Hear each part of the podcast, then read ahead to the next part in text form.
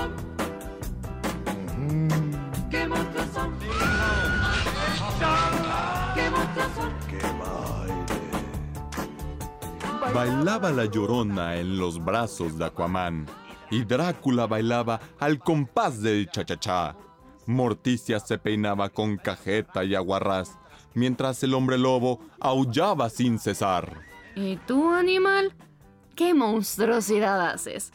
¿Muerdes, chupas o masticas? Ninguna de las anteriores. Rodrigo pasaba la tarde tirado viendo series sin parar. ¿Qué monstruos son? Una hormiga ciega con bastón da más miedo que tú. Tanto llevas insistiendo que quieres que sea noche de brujas para espantar y no más ni el ¡bu! te sale. Puede ser que no haya nacido para espantar, pero tampoco me espanto por nada. Soy el mejor viendo películas de miedo. Ay, sí, claro. A ver, mejor. ¿Qué me va a espantar este Halloween después de año y medio de sustos por todos lados? Yo soy Rodrigo Hernández. Y yo, Ilana Guillén. Esto es Te la vamos a spoilear.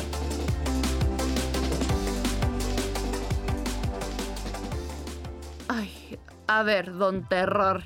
Seguro vas a empezar con Hereditary Midsommar, el nuevo terror existencialista de moda.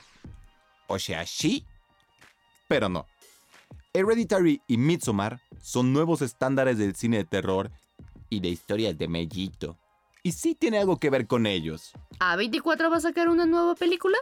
Es correcto.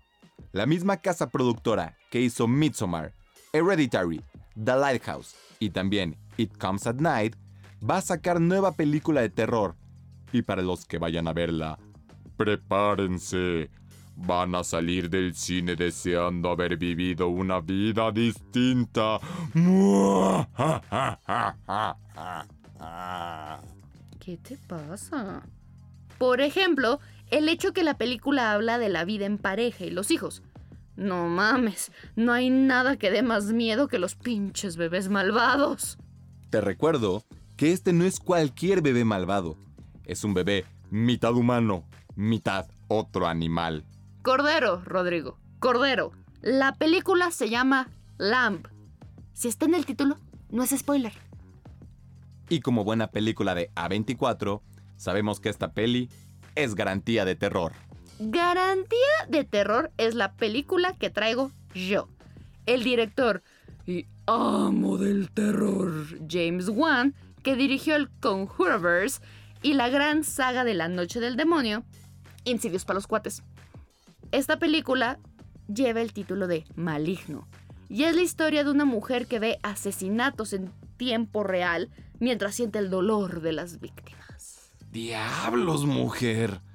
Eso no está nada bonito. Bonito. La película no fue hecha para ser bonita. Estamos hablando del director que mejor ha entendido el uso de la música y cómo hacer sustos que se queden dentro de ti. La única razón por la que vimos la película fue porque tú me dijiste que él dirigió Aquaman. Ah, este... Gracias por recordarme. Una pequeña advertencia a los que nos están escuchando. Si tú te espantas de a de veritas de veritas, ten mucha precaución al ir a verlas. Estas pelis harán que aviente las palomitas a la pantalla. Yo les recomiendo que vayan con la persona que más confianza le tengan. No como yo, que voy con el que se emociona cuando sale el demonio. Espera, ¿no me vas a acompañar a ver la nueva película producida por el orgullo mexicano? Nuestro héroe olor a hockey, el ser humano más bueno. Pero aún así, nadie quiere entrar a su cerebro. Que alguien me explique cómo Memito del Toro, ese señor hecho de algodón de azúcar, nos puede traumar como solo él lo hace. Memito trabaja de maneras misteriosas. ¿Tengo que esperar monstruos terroríficos y gigantes? Sí, un bello monstruo come hombres, asesino destripador del bosque, y su mejor amigo es un niño pequeño que sigue en la primaria. ¿Qué te pasa, Memín? Traumas infantiles fuera de nuestro alcance y comprensión. O sea, sí, pero ¿cómo se traduce eso a películas de horror que no te dejan dormir. La película que en español se llama Espíritus Oscuros y en inglés Antlers se estrenará el viernes 29 de octubre, justo antes de Halloween. Para los aventureros y valientes, rífense la noche de brujas, sobreviviendo a las pesadillas de Memito. Y para los que no son tan valientes, pero aún así se quieren rifar una peli chida de Noche de Brujas, vayan a ver Last Night in Soho, que se estrena el mismo fin de semana. Tú solo la recomiendas porque va a ser la siguiente película de Aesthetic Neon y gente preciosa actuando. ¿Algún problema con eso? La reina de Gambito, la preciosa modelo argentina Anna Taylor Joy, es un primor y es una de las protagonistas junto con Thomasine Mackenzie, que seguro te acuerdas de ella por el papel que tiene en Jojo Rabbit. ¿Es la chica bailarina? Oh, sí, señor. Ella es la protagonista más protagonista de la película y está unida directamente al personaje de Anita. Y por último, pero no menos importante, el villano es un actor con babyface que sé que tú lo amas por su papel como el doctor número 12. ¿Matt Smith es el villano en la película? Oh, sí. Y también transcurre la historia en Inglaterra en los años 60. Y por esa razón contrataron a Anita. La mujer nació en una pasarela. La única mujer más etérea que ella es mi Zendaya hermosa. Cualquiera de las dos podría lucir el look posh y ser toda una top model. ¿Quién diría que terminando la pandemia íbamos a salir bien emocionados a que nos sigan espantando? Algunos lo llaman catarsis, otros lo llaman masoquismo, otros simplemente les gusta sufrir y luego estás tú, que te ríes en el cine mientras el monstruo mata y te pones a llorar cuando desaparecen los fantasmas. Te juro que no merecía que lo exorcizaran así. Pobre Casper.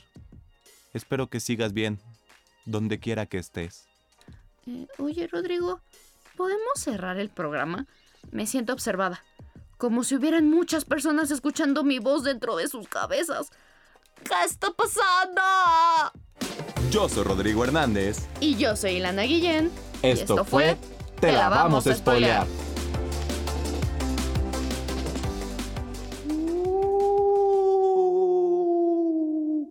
Te van a jalar las patas esta noche. Uh.